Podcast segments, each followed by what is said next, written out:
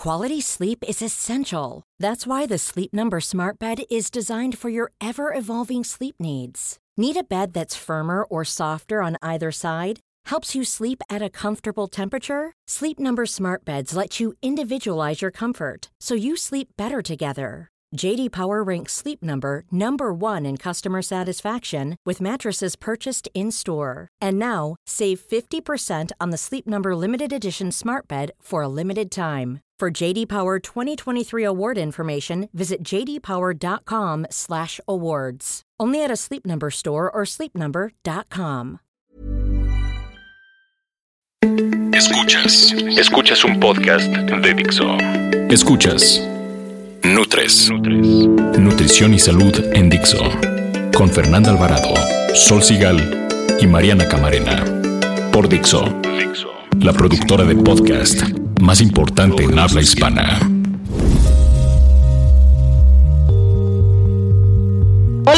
Escuchas, hola Sol, hola, hola Y- Fer, donde quiera hola que Fer, estés. donde estés. Está- Se reporta un poco enferma Fer, pero no pasa nada. Aquí seguimos, ya que este se nos está acabando el año, Ay, Sol, ahora sí. Se los dije, yo lo vi venir desde enero. Que sí, Pero bueno, sí seguramente ya muchos están con un pie en la vacación. También estoy segura que nuestros fieles escuchas, aún estando de vacaciones y con la mente en ella, eh, todavía anhelan el viernes de podcast de Nutres, ¿o no? Sí, seguro, sí. Más les pues vale. para, exacto, pues para todos ustedes queremos pedirles que se pongan cómodos, muy atentos, porque hoy les vamos a contar todo sobre nutrigenómica, es decir, cómo interaccionan los alimentos con nuestro genoma. Nutrición activa.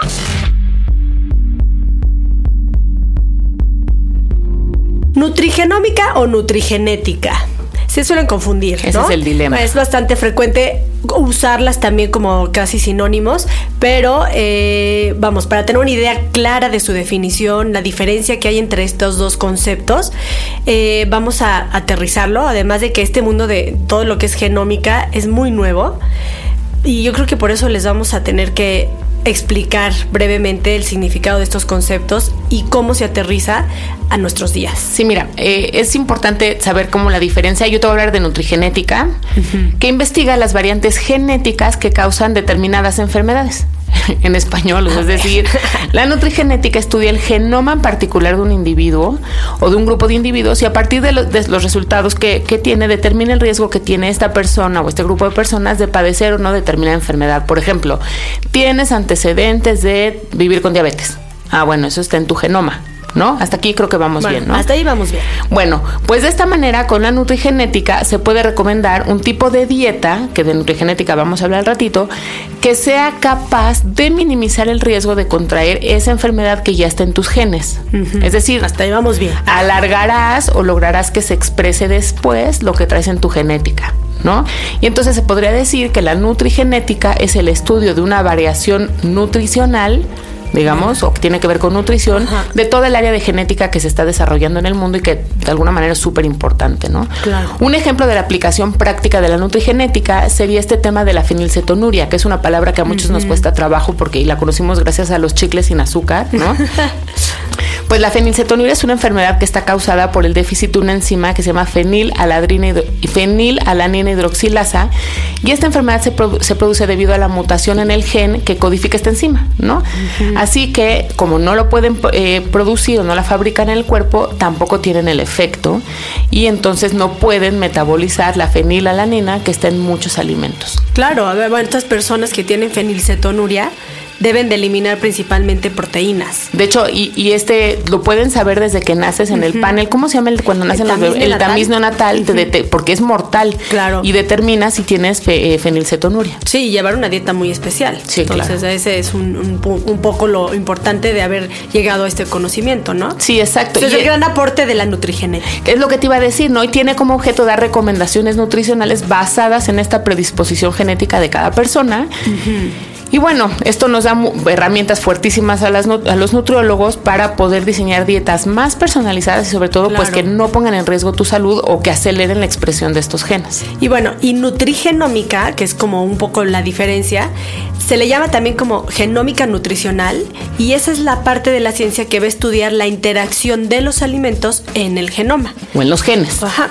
En todos nuestros genes. Es decir, estudia de qué manera los nutrientes y todos los componentes que te aporta un alimento van a modular este material genético, así eh, de tal forma que, bueno, se hace una interpretación determinada del material genético. Los distintos tipos de dietas pueden, o sea, decir que desembocar en distintos resultados Obviamente aquí también hay que evaluar la variabilidad individual, por eso son pruebas que se tienen que hacer en individuos.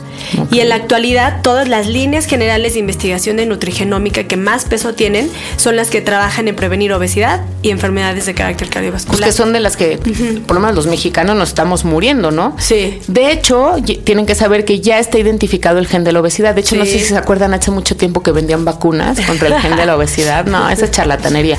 Acuérdense que eh, la aparición de la obesidad es el resultado de la interacción entre los genes que tienes y el ambiente en el que viven. O sea, así es, ¿no? El nivel de actividad física, las elecciones de alimentos que hagas, el aporte energético, la calidad de los alimentos y los nutrientes que te aportan y bueno, toda esta bola de cosas que es con lo que vivimos, ¿no? Entonces, el número de genes implicados en la regulación de, todo el tema de la energía, del se llama homeostasis, es que todo esté como parejito y bien, eh, entre lo que consumes y lo que gastas y el hambre que tienes y el control de peso y la adiposidad, pues es enorme todo este número de genes que están implicados, ¿no? El mapa genético de la obesidad involucra, fíjense, por lo menos 600 genes, marcadores y unas que se llaman regiones cromosómicas específicas, que si se acuerdan de sus clasecitas se ve el gen como una X y tiene zonas. Hay más de 600 genes y zonas y regiones que no, tienen que ver por eso es un desafío. O sea, en realidad todo este mundo de la nutrigenómica se convierte como en un reto. O sea, tienes que determinar el perfil genético del individuo y conseguir como la integración de todos estos datos con la red de interacciones metabólicas, o sea, porque hay muchos, muchas redes o muchas eh, cuestiones metabólicas donde está el gen. La aplicación práctica de toda esta información es realmente para prevenir y tratar enfermedades que hoy en día ya pues cobran vidas que estamos diciendo, o sea, obesidad, diabetes también, eh, todo el tema de enfermedad cardiovascular, sobre todo por el estudio que se hace del metabolismo de las grasas. De cómo el cuerpo las pone y dónde las pone y qué hace con ellas. Y, y, todo al final yo creo que resulta muy valioso para temas de salud pública. O sea, Fer, que es un mero mole, no nos va a dejar mentir cómo los datos que van arrojando estos estudios pues pueden dar unas líneas muy, muy, muy interesantes de investigación, proyectos de salud pública. O sea, todo esto de la nutrigenómica, nutrigenética es un campo fértil, muy nuevo, y, pero está generando mucha información y resultados que la verdad ya en la práctica son sorprendentes. Sí, y ya que lo vas viendo, bueno, a mí me encanta, sí te da la posibilidad de hacer intervenciones nutricionales en periodos críticos del desarrollo que va el embarazo, la niñez, la edad adulta, como momentos muy claves, ¿no? Que a través de la nutrición tienes la capacidad de modificar esa susceptibilidad de los genes, algunas enfermedades o pues algunos riesgos que están ahí asociados ¿no?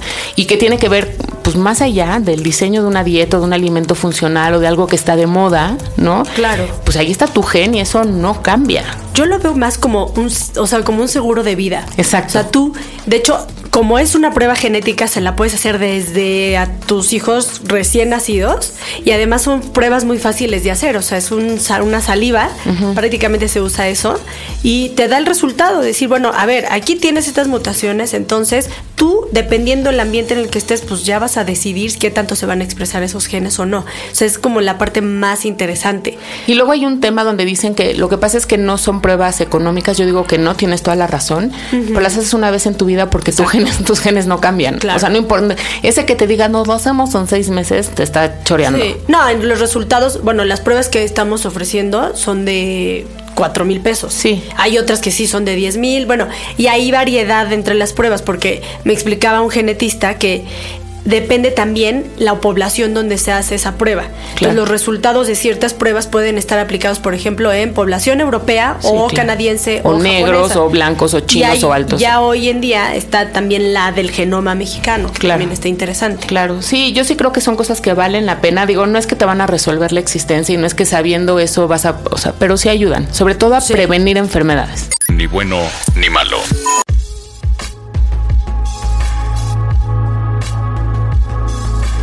Y bueno, ¿qué resultados te dan estas pruebas de ADN, de nutrición? Si vale la pena invertir en una o no, ya se los comentábamos Sol y yo. Repetimos, sí, o sea, gracias a estas pruebas hoy en día pueden conocer, se pueden conocer tres interacciones de genes con nutrientes que son muy complejas y variadas, eso hay que decirlo. O sea, hoy podríamos extendernos en explicarles mucho más, pero es muy técnico. Entonces vamos a hablarles como, eh, pues con peras y manzanas, un poquito cuáles son estas tres interacciones. La primera, que es la que se analiza, es una interacción de una variante genética con la necesidad de un nutriente específico. Voy a darles el ejemplo. Tú tienes mutado el gen que técnicamente se llama 677, C677, porque así se llaman los genes, vamos. Ese gen va a regular el metabolismo, vamos a dar el ejemplo de los folatos. Y eso significa que si tú tienes mutado ese gen, la recomendación para ti, dependiendo de la mutación, es que debes de suplementarte claro. de ácido fólico. ¿Por qué? Porque ya tu gen está mutado y no lo vas a poder metabolizar con la comida que tú consumes normalmente. Entonces, para no caer en una deficiencia, necesitas suplementarte. Esa es la primera interacción y es de los que más avances ha tenido para lograr identificar deficiencias de vitaminas en poblaciones, en individuos, y que sea más preciso conocer tú que sí te tienes que suplementar y que no vale la pena. Claro, sí, si no, no lo tienes variado, pues igual no necesitas suplementarte, ¿no? Hay otra que es una interacción directa entre el nutriente y el gen. Fíjate, son las interacciones conocidas desde hace más tiempo, en las cuales un nutriente se comporta básicamente como un factor de transcripción que modifica de forma aguda la expresión de un gen. Por ejemplo, los ácidos grasos de la dieta, ya saben que especial, bueno, hay muchos, ¿no? Pero especialmente los mono y poliinsaturados, se pueden ligar directamente a ciertos receptores en las células y modificar la expresión de otros genes que son críticos en el metabolismo de las grasas, ya sea para producir o no colesterol. Ok, sí, por eso hay gente que como que dice genéticamente lo produzco, ¿no? Entonces estaría increíble tener la prueba y decirle, ah, no, me mentiste, ¿no? Eh, un ejemplo más claro de este tipo de interacción es la de los famosos CLAS, que son conjugate linoleic eh, acid, los venden en GNC en todas partes como suplemento para perder grasa. Bueno, pues sí, la teoría y los resultados de los estudios o de algunos estudios es que sí modifican la expresión de un gen que te hace perder grasa, pero ¿qué crees? ¿Qué crees? Que para que te sirvan y pierdas realmente grasa, tendrás que hacerte una prueba de estas de ADN para ver si tienes expresado el gen que reacciona positivamente con los CLAS. O sea, a lo mejor tú te lo estás tomando y si no lo tienes expresado, pues los CLAS van a ser pipi cara. A mí me ha pasado que llegan personas que es que sí me lo tomo, pero no, no, no me funciona. Pues igual y no tienen ese gen. Y las carnitinas y todo es un tema de genética y se conoce como pacientes respondedores Exacto. o no respondedores. Entonces hasta en esa parte está aplicado esto. Y bueno, la última interacción es la epigenética, que hace referencia realmente a los factores ambientales que no modifican la secuencia en sí del ADN, pero que sí modifican la expresión del gen. Este término de epigenética lo van a seguir escuchando porque es lo que más se está estudiando actualmente. Si ustedes se acuerdan de sus clases de biología, está el genotipo y el fenotipo. ¿Sí te suena, Sol? sí, qué horror. Pues el genotipo es como el conjunto de genes y el fenotipo ya son los rasgos con los que esos genes se expresan. Es decir, Lo que puedes pelo, ver. Chino, pelirrojo o no, ojo azul, bla, bla, Y que si son recesivos, si no se.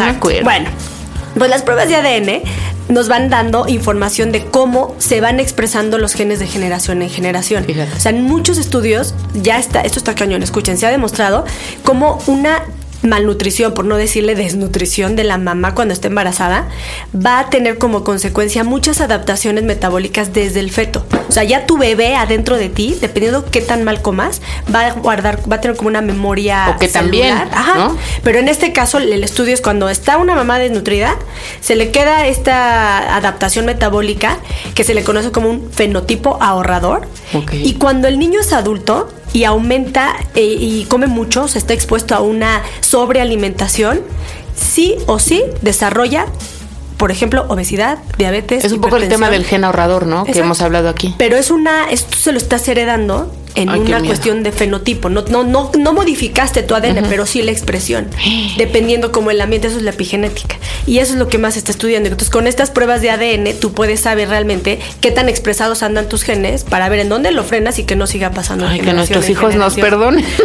Así, ahí te va. Entre Nutres. Y bueno, hablando de pruebas de ADN, ¿dónde creen que se están aplicando muchas pruebas? Y es el área donde más avances se han visto. Pues en, En el deporte. yo pensaría en el deporte y en temas de obesidad y diabetes y cardiovascular, Claro. ¿no? O sea, esta parte que ya la platicamos al principio del podcast, pues sí, Sí. Yo creo que es lo más este como importante en términos de salud. Pero la otra, eh, bueno, pues lo vemos hoy en día en las Olimpiadas. ¿Qué tal el nivel competitivo que Sí, tienes? ya es extremo. Y muchos de los logros que están teniendo estos grandes deportistas es porque están haciéndole caso a su ADN. O sea, yo les voy a chismear, a mí me hicieron una prueba de justamente de analizar toda una secuencia de, de ADN de recuperación. Bueno, resulta que tengo mutado un gen que me hace lesionarme dependiendo qué tipo de entrenamiento hago. Si es mucho más de fuerza y si lo hago más de tres veces a la semana, corro el riesgo de lesionarme. Y a mí me pasaba. O sea, yo es que tengo que hacer pesas, pesas, pesas. Entonces me ponía a hacer pesas y de repente o se me bajaba el sistema inmune, me enfermaba. O sea, pero mi gen me decía, es que no puedes entrenar. Entonces, tienes la opción de ponerte a entrenar de forma diferente, o sea, no sobrecargando porque tú tienes mutado ese gen y todas tus fibras musculares son diferentes, bla, bla, bla. O pararlo. O sea, es como una forma interesante. Eso muy a nivel terrenal. Obviamente de todos los genes que se evalúan, pues imagínate en un deportista. Claro, y en la parte de deporte hay sobre cuáles son los deportes para los que estás genéticamente mejor informado, digamos, y los de velocidad, los de potencia, de larga duración, de cortes, está increíble. Y el tema que dices de recuperación, si puedes entrenar todos los días o necesitas un día de descanso o a qué intensidades.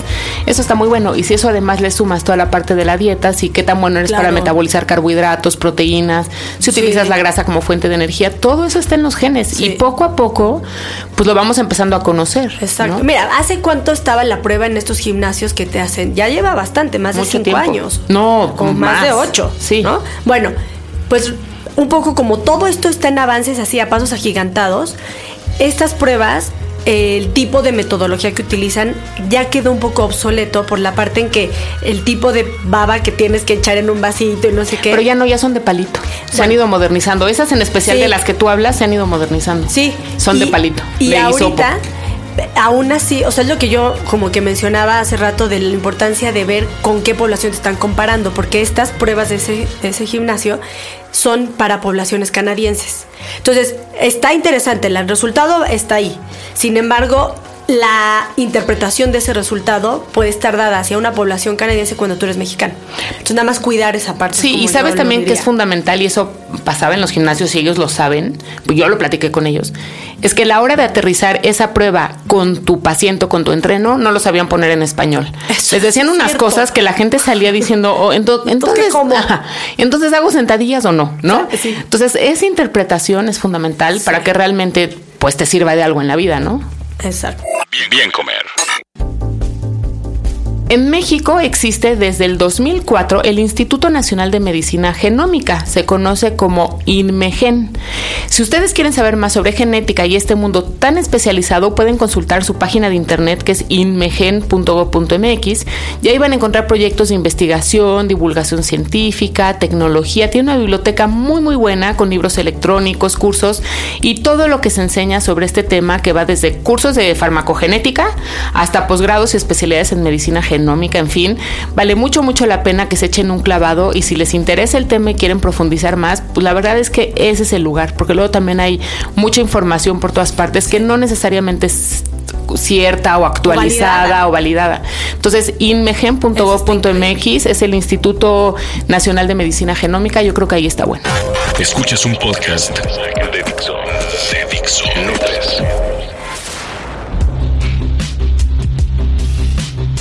Pues se acabó el podcast. Es un tema intenso, pero por eso lo, lo, quisimos hacer muy como con peras y manzanas. Esperemos que les haya quedado claro. Todas las dudas que tengan, no es que seamos unas expertas en nutrigenómica, pero nos estamos adentrando en el tema. Y está bien, así es lo de muy ¿eh? interesante. Yo, de hecho, ya me capacité con un curso ahí de genética, entonces por eso decidimos hacer este podcast.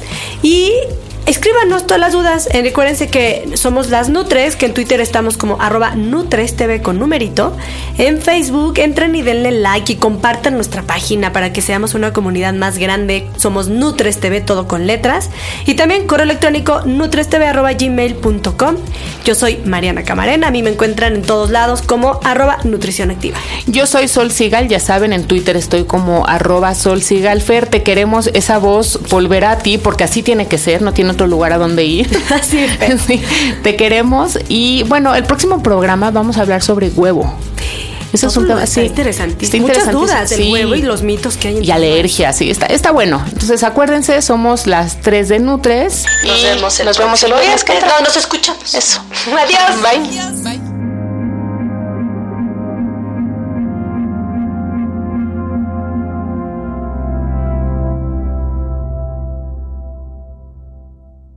Dixo presentó Nutres. Nutres. Las opiniones expresadas en este programa no pretenden sustituir en ningún caso la asesoría personalizada de un profesional. Tanto las conductoras como Dixo quedan exentos de responsabilidad por la manera en que se utilice la información aquí proporcionada. Todas las opiniones son a título personal. Ever catch yourself eating the same flavorless dinner three days in a row?